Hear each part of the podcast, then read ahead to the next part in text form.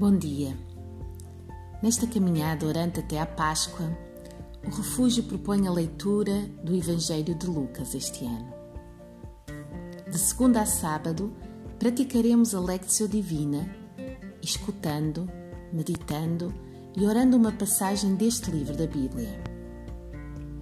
Podem fazê-lo sozinhos, com um amigo ou amiga ou até num pequeno grupo. Na realidade, a caminhada cristã nunca pode ser solitária. Nas palavras de Tertuliano, nenhum cristão pode ser um cristão sozinho. Precisamos do outro, do nosso próximo, e precisamos de uma comunidade para crescer, florescer e dar fruto. Também por esta razão, o podcast Ritmos Sagrados do Refúgio fica silencioso ao domingo convidando os seus ouvintes ao descanso e à adoração em comunidade. Algumas palavras breves sobre a Lectio Divina e como ela decorrerá aqui. Como já referi, escolhemos algumas passagens do Evangelho de Lucas para nos guiar no caminho deste ano. A Lectio Divina, então, é a leitura orante da Palavra de Deus Através dela, lemos ou escutamos ler, pausadamente, um trecho das Escrituras, repetindo a sua leitura se necessário. A seguir, vem a meditatio, o momento em que prestamos atenção àquela palavra que nos tocou de uma forma especial.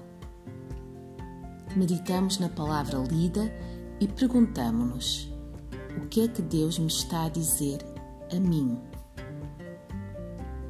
Este não é um exercício intelectual, mas um atentar para os movimentos do nosso coração. Após a meditatio, segue-se a oratio. Este é o momento em que devolvemos a Deus em oração a palavra que dele recebemos. Portanto, primeiro escutamo-lo a falar-nos e agora respondemos-lhe em oração.